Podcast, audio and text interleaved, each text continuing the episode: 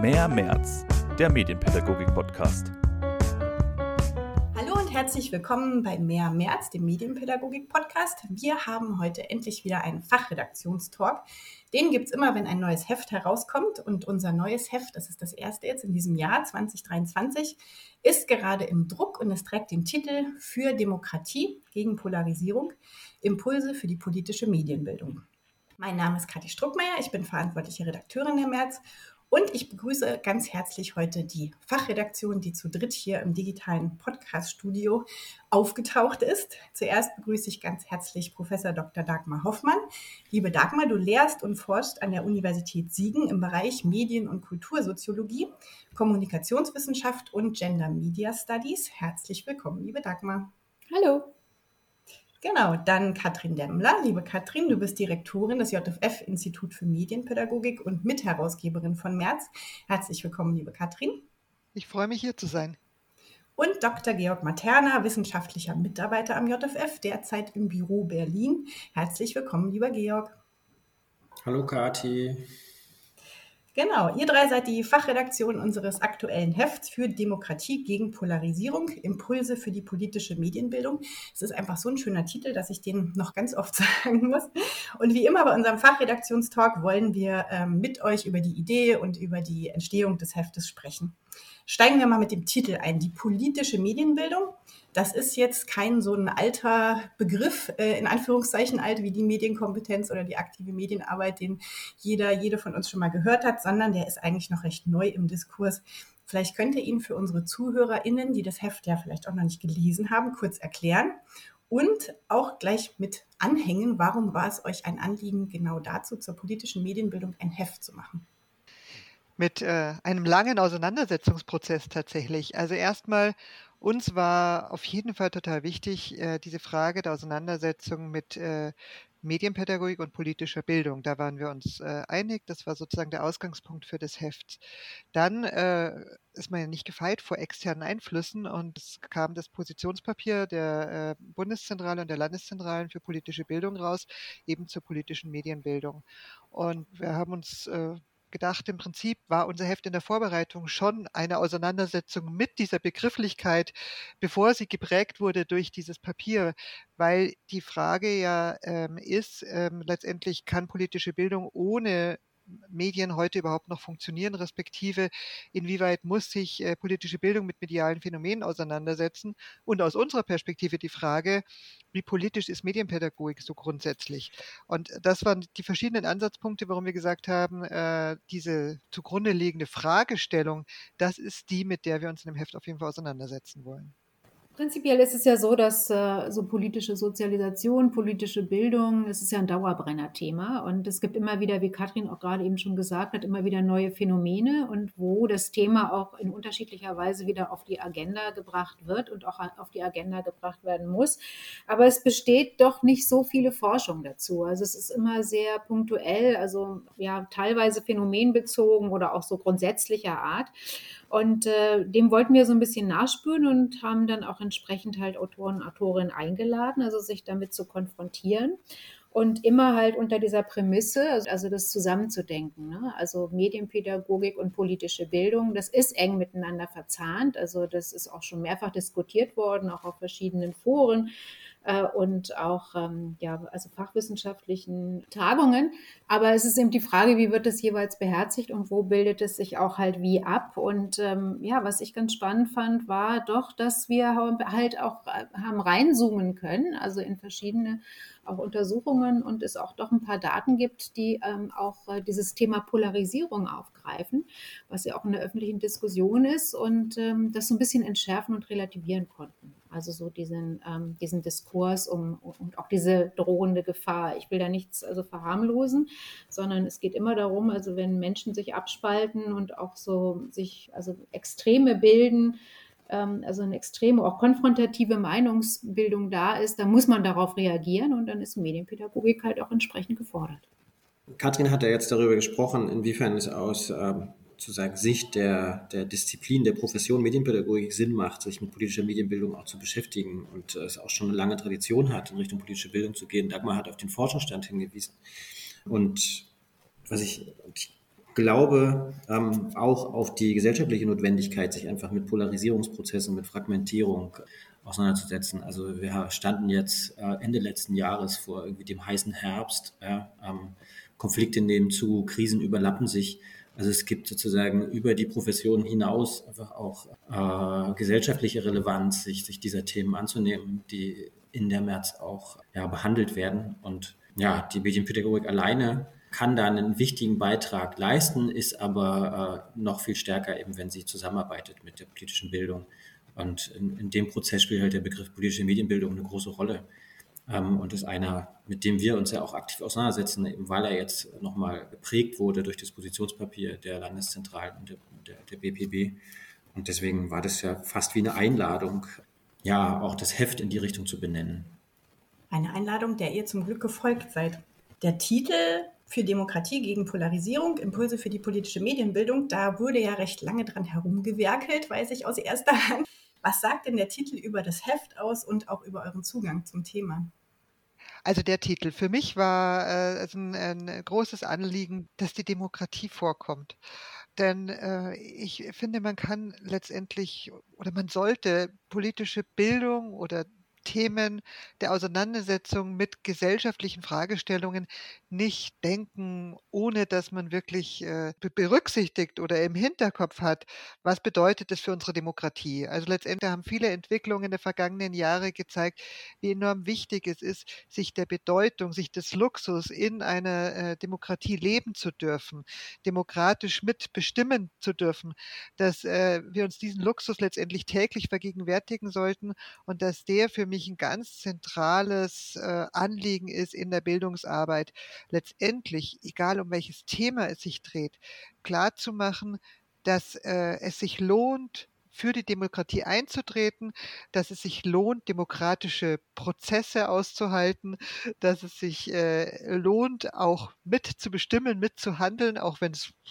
manchmal umständlich ist, manchmal hey, heißt, keine Ahnung, in der, in der Kälte vor die Tür zu treten oder sonst was, ähm, dass das einfach ganz wichtig ist. Und insofern war äh, dieses äh, Thema der, des Aufgreifens der Demokratie gerade auch im Kontext, wenn es ganz viel um problematische Aspekte auch in den Medien geht, eben äh, Themen eben der Polarisierung, Themen wie äh, Filterbubbles, Themen wie extremistischer Content im Netz und so weiter. So die Frage der, zu stellen, was bedeutet das eben, was bedeutet es für unsere Demokratie und vielleicht auch umgedreht, welches Fundament bietet uns die Demokratie, das Bewusstsein für Demokratie auch im Umgang mit solchen Phänomenen. Und deswegen ist sozusagen mir ich, ich nochmal ein, äh, ein Plädoyer oder wie soll ich sagen, ein Unterstreichen dessen, dass wir Demokratie im Titel tragen.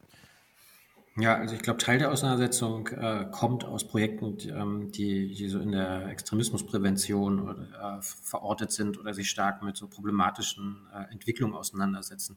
Und ich glaube, in dem Rahmen haben wir alle schnell ge gemerkt, dass äh, sozusagen der Fokus auf das Problematische ähm, wichtig ist, aber es letztendlich viel stärker darum geht, eben auch einzuladen und, und zu dem, was äh, Gesellschaft zusammenhält und wie wir, wie wir gemeinsam leben wollen. Und da haben wir halt einen starken normativen Rahmen, den ich ja an, an vielen Stellen eben auch bejahe, äh, der sich einfach zusammenfassen lässt mit, mit, mit Demokratie und mit der Arbeit für Demokratie. Und da war es einfach wichtig zu sagen, wir arbeiten nicht gegen etwas, sondern in dem Setzen eines problematischen Aspektes sagen wir gleichzeitig, wir wollen zwar was dagegen tun, aber eben indem wir andere, also Demokratie an der Stelle, andere wichtige Prozesse auch stärken. Also diese Dialektik, glaube ich, kommt da ganz gut raus, wenn das jetzt kein zu großes Wort ist, dass wir versuchen zu stärken, indem man auch problemzentriert arbeitet. Ja, der Titel hatte wirklich eine, eine, eine tolle Genese, wie ich finde, und äh, bin jetzt auch sehr dankbar, also dass äh, der Demokratiebegriff darin vorkommt. Ähm, ich habe es gerade noch mal versucht, ein bisschen zu, zu rekonstruieren. Also politische Bildung, Medienbildung, das war immer irgendwie gesetzt, aber dann ging es auch viel, also im Kontext von Krisenbewältigung, auch so Mittel und Zweck gegen Polarisierung, Ansätze und Maßnahmen, bis hin zu polarisieren, blockieren, diskutieren, was dann so ein bisschen reißerisch war. Äh, davon haben wir uns dann glücklicherweise verabschiedet. Aber wie Georg auch gerade eben schon gesagt hat, man muss natürlich aufpassen, Also politische Orientierung und politische Bildung ist eine wichtige Entwicklungsaufgabe, aber sie ist hochgradig normativ auch aufgeladen. Also ähm, und ähm, auch sehr anspruchsvoll, vor allen Dingen also auch im, vor dem Hintergrund der gesellschaftlichen Entwicklungen und auch der Polikrise, in der wir uns gerade befinden. Und ich finde, das wird auch sehr deutlich in den einzelnen Artikeln. Also man kommt nicht umhin, also sich gerade mit der Gegenwartsgesellschaft und, und all dem, was dazugehört, auch an Anforderungen auseinanderzusetzen. Und Heranwachsende ähm, merken das ja ganz besonders. Und ähm, finden da zum Teil ja auch ihre eigenen Wege und äh, haben auch, ja, also je nachdem, also auch welchen Bildungshintergrund sie haben, ihr eigenes Demokratieverständnis. Ich finde, Polykrise ist irgendwie ein schöner Begriff, ja. Äh, der war mir gar nicht so richtig äh, deutlich vorher. Ich glaube, wir haben, haben wir Polykrise im Heft drin. Ich glaube, ich glaube nicht, ne? Aber man kann das schön verbinden eben mit auch der Notwendigkeit zusammenzuarbeiten, ja. Also wenn diese Polykrisen da sind, ne, kannst du auch als einzelne Profession an der Stelle nicht mehr ganz so viel ausrichten und braucht Kooperation, ja. Und dann eben auch so eine Symbiose wie politische Medienbildung, so, so ein so ein Begriff, der eine Symbiose ja ausdrückt an, an verschiedenen Stellen. Ne? Und wahrscheinlich an, an sich eben auch noch nicht ausreicht, sondern nur einen kleinen Teil abbildet, von dem wir wiederum auch nur einen kleinen Teil im Heft haben können, eben weil wir beschränkt sind. Ja, aber Polykrise finde ich gut. Ja, aber er ist nicht von mir. Er ist von Edgar Morin und er ist auch schon ein bisschen älter. Ich glaube aus dem Jahr 2012. Also ähm, da ja, liefert er auch eine Gesellschaftsdiagnose. Und wenn man sich das jetzt nochmal vergegenwärtigt, was seitdem passiert ist, also da hat sich das, der Krisenbegriff natürlich in irgendeiner Weise auch potenziert. Ne? Ja, viele Krisen gab es ja schon immer, ne? aber wahrscheinlich war unserer Bevölkerung äh, im globalen Norden äh, und der europäischen und der deutschen vieles einfach auch nicht bewusst und hat sie nicht wirklich berührt. Ja? Also dieses äh, kam halt nicht ganz an, es war nicht fühlbar. Ich glaube, das ist auch Teil der Erschütterung, die wir aktuell merken, dass einfach uns die Globalisierung so, so jetzt äh, nicht nur wirtschaftlich erreicht und wir davon profitieren, sondern wir einfach an vielen Stellen echt auch merken, wie schwierig es ist und was für, was für Probleme dadurch entstehen und Verunsicherung und Irritationen ja, und wie Orientierung dadurch schwieriger wird. Was war euch denn besonders wichtig bei der, bei der Zusammenstellung der Autorinnen und Autoren? Das Thema stand fest. Das Thema stand ja schon tatsächlich eine, eine, ganze Weile erstmal äh, fest und wir haben uns äh, Gedanken gemacht, wie wollen wir dieses doch recht umfassende Thema angehen. Und dann hatten wir sozusagen, wenn man so will, einen Kristallisationspunkt. Wir äh, durften letztes Jahr im Mai eine große und für uns die erste große Wiederpräsenztagung in Kassel machen, das Zukunftsforum Digitale Gesellschaft gestalten. Das eben auch äh, in Zusammenarbeit mit der Bundeszentrale für politische Bildung stattfand. Und äh, dieses Zukunftsforum hat uns äh, viele, viele Denkanstöße mitgegeben, hat uns aber auch viele Impulse mitgegeben und hat uns auch, und das war natürlich sehr hübsch, hat uns auch AutorInnen mitgegeben für das Heft. Ja. Das heißt, wir hatten von da schon mal so ein bisschen Ausgangspunkte und hatten eben äh, nicht zuletzt, das, das kann ja ich jetzt gut sagen, als, als Mitverantwortliche äh, für den Thementeil, eben Dagmar Hoffmann, die mit uns das Heft ja gemacht hat, ähm, hat selbst dort eben einen der Hauptimpulse gehalten und der bearbeitete ein zentrales Thema, das wir so im Heft auf jeden Fall auch haben wollten.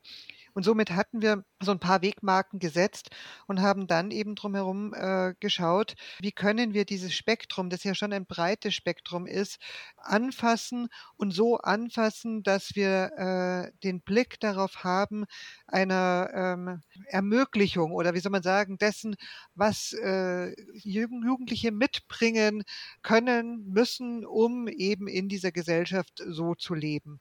Und ähm, da haben wir dann eben dementsprechend unter anderem ein wunderbares Interview mit äh, Herrn Hurrellmann geführt, ein Interview mit der Bundeszentrale für politische Bildung, mit dem Präsidenten, mit Thomas Krüger und eben weitere Artikel ergänzt. Also aus Kassel mit dabei haben wir, und da bin ich sehr froh drüber, nicht nur Dagmar Hoffmann, sondern, sondern auch Sabine Aschur, ähm, die als Professorin für Politikdidaktik an der Freien Universität Berlin arbeitet, mit einem Artikel, der einführt in die, in die Problematik und äh, zu sagen, dass das Narrativ der Polarisierung der Gesellschaft nochmal hinterfragt mit den Ergebnissen empirischer Studien und äh, einfach aus politikwissenschaftlicher Perspektive. Ja, mit aus Kassel ist auch dabei Özgur Özvatan, der an der, also in der Sozialwissenschaft arbeitet, an der, an der Humboldt-Universität in Berlin. Also wir haben so einen kleinen Berliner Schwerpunkt mit drin und gemeinsam mit, mit Seyran Bostanci einen Artikel geschrieben hat, auch zu, zu, zu den narrativen Konfigurationen. Das ist ein relativ komplexer Artikel, muss ich jetzt nochmal gucken, wie. Äh, also da geht es um, um, narrative Konfiguration von äh, äh, Konflikten, also wie über Konflikte gesprochen wird, wie Konflikte verhandelt werden und, und wie durch ja, spezielle Verhandlungsweisen von Konflikten eben auch ja, bestimmte Lösungen für diese Konflikte ähm, entweder nahegelegt werden ja, oder eben auch verkompliziert werden. Das finde ich ganz spannend als Ansatz. Da lohnt sich auf jeden Fall mal einen Blick reinzuwerfen. Und außerdem habe ich selber auch noch einen Artikel geschrieben. Ich persönlich habe geschrieben, also ich fand, ich finde, dass der äh, Begriff Filterblase einfach äh, ganz oft ähm, genannt wird und benutzt wird, wenn es um Polarisierung von Gesellschaft geht. Und äh, mir war es wichtig, dazu einen Beitrag zu schreiben, dass dieser Begriff durchaus auch eine kritische Würdigung erfahren sollte und an manchen Stellen ein bisschen hinterfragt werden sollte und ja, Diskussionsstränge verdeckt, die auch wichtig sind, um äh, problematische gesellschaftliche Entwicklungen zu äh, beschreiben. Kleiner Hinweis an alle, die uns zuhören, der ist auch Open Access, der Artikel auf der Metz-Website zu finden, also nicht im Heft, sondern für alle frei zugänglich auf der Website. Ihr habt jetzt schon so ein bisschen Einblick auch gegeben in die AutorInnenlandschaft sozusagen des Hefts, auch in die verschiedenen Formate. Ähm, das leitet eigentlich ganz gut zu der nächsten Frage über. Welcher, habt ihr so einen Text, der euch besonders überrascht hat, von den Ergebnissen äh, her oder wo ihr sagt, oh, der, der war inspirierend, da möchte ich weiter denken, da möchte ich weiter lesen, also der euch irgendwie besonders einfach beeindruckt hat? Also mir gefällt eigentlich das Potpourri ganz gut, also ähm, mit dem wir es hier zu tun haben. Und ich sehe da auch zum Teil also eine gemeinsame Klammer in den Beiträgen, die sich nämlich alle damit beschäftigen, also was sind so die Kipppunkte und wo kann Medienpädagogik und wo kann und wo wann und, und wo muss sie dann auch intervenieren und welche, welche Möglichkeiten also der Unterstützung hat sie, wenn es um Demokratiebildung geht, also was ja ein wesentlicher Auftrag auch ist ähm, der, der Medienpädagogik. Und ähm, das finde ich eigentlich, äh, zieht sich so durch die ganzen Beiträge. Und äh, jede und jede der Autorinnen hat da auch nochmal so eine andere Einschätzung. Also je nachdem, also auch aus welcher Disziplin man so kommt. Also in der Politikwissenschaft wird das nochmal ein bisschen anders betrachtet als ähm, auch in der Erziehungswissenschaft, auch in der Soziologie ja, und äh, auch jeweils also vor dem Hintergrund dessen, also was, was die Empirie einem dazu auch liefert, ja. Ähm, also sind zum Beispiel 30 Prozent, die ausgeschlossen sind und sich nicht für Demokratiebildung interessieren oder, oder keine bekommen in der Schule oder auch im außerschulischen Bereich, wo auch immer. Ist das nun viel oder ist das nun wenig? Also diese Frage wird halt immer wieder gestellt. Also ist das eine marginalisierte, zu vernachlässigende Gruppe? Ja, wohl nicht. Und das heißt aber auch immer die Frage, also wie erreicht man das? Dann gerade diese Gruppe und welches Gefährdungspotenzial oder auch wann ist eine Demokratie gefährdet, also wann ist ein System auch dysfunktional, also wann muss man also äh, wie aktiv werden. Ähm, und, und das finde ich wirklich sehr spannend. Also so in dieser Zusammenschau auch dieser Beiträge und der, der unterschiedlichen Positionen dazu. Ja, also es, es war ja so auch ein Tenor auch in dem Beitrag, also von, von Frau Aschur, Polarisierung der Gesellschaft. Es lässt sich eigentlich so in den Daten nicht abbilden, dass es das gibt, was wir in der Öffentlichkeit diskutieren. Aber dennoch müssen wir uns darum kümmern. Also, dass es halt immer mehr Menschen gibt, also die und auch Schüler und Schülerinnen, ähm, die nicht gleichermaßen an Demokratiebildung also partizipieren können und äh, es unterschiedliche Wissensstände gibt, Wissensdefizite gibt und auch so Tendenzen, also äh, extreme Meinungen oder auch extremistische halt auszubilden. Ja, spannend fand ich und im Prozess des, des Heftes ist mir das irgendwie klarer geworden, dass dieser, dieser Begriff Polarisierung natürlich ähm, schön greifbar ist und alle sich darunter was vorstellen können, dass er aber im Prinzip einen Prozess beschreibt, der, der, der eben, so zeigt es ja auch Frau Schur, äh, eigentlich nicht beobachtbar ist, dass sozusagen sich zwei, dass die sozusagen zwei Lager in der Gesellschaft irgendwie sich gegenüberstehen oder die, die diese Extreme links und rechts immer größer werden. Ja? Ähm, und das finde ich ist ein wichtiger Punkt. Und ich hatte dann irgendwann den Impuls äh, für mich, dass das eigentlich äh, viel stärker unter Fragmentierung äh, behandelt werden müsste, dass sozusagen immer mehr Lager entstehen und dass sozusagen die Herausforderung ist, wie, wie die sich miteinander austauschen können. Und das ähm, beschreibt letztendlich äh, einfach die, die Pluralisierung von Gesellschaft und Konflikte, die, die mit Pluralisierung einhergehen. Und äh, sozusagen äh, eine pluralistische Gesellschaft ist immer auch konfliktbeladen ja, und braucht diese Konflikte und Aushandlungsprozesse. Und ich glaube, die Herausforderung ist, das auch moderieren zu können.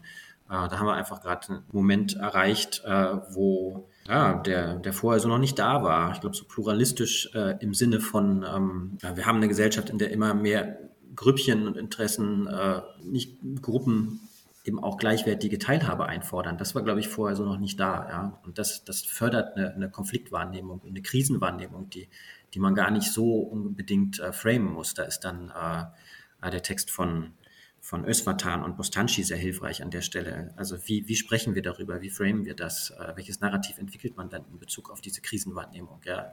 Ist es Polarisierung oder, oder schließt Polarisierung nicht schon, wenn man diese Diagnose einfach unkritisch akzeptiert, bestimmte bestimmte äh, Lösungsmechanismen aus, ja. Und das fand ich eigentlich ganz spannend so als Idee. Und dazu, dazu passt auch äh, der Beitrag von, von Silke Beer sehr gut, ähm, die Geschäftsführerin von Cultures Interactive ist, einem Verein, der stark in der Extremismusprävention arbeitet. Und ähm, in dem Text berichtet sie eben über ihre Arbeit und zeigt unter anderem, dass äh, ja, also gerade äh, im didaktischen äh, medienpädagogische Ansätze eben für die, für die Thematisierung und das auf den Tisch bringen und äh, von, von gesellschaftlichen Konflikten einfach in ihren Workshops sicher sehr hilfreich sind, ja, ähm, weil einfach sozusagen von den, den, den Jugend, die Jugendlichen können sich da irgendwie zu in Beziehung setzen, die können da Beispiele nennen und das ist so, man kann da gut eben Diskussionen dran aufhängen, äh, indem man einfach ähm, Medienbeispiele bringt, das ist ja sozusagen Medienpädagogik als Didaktik ganz stark, ja.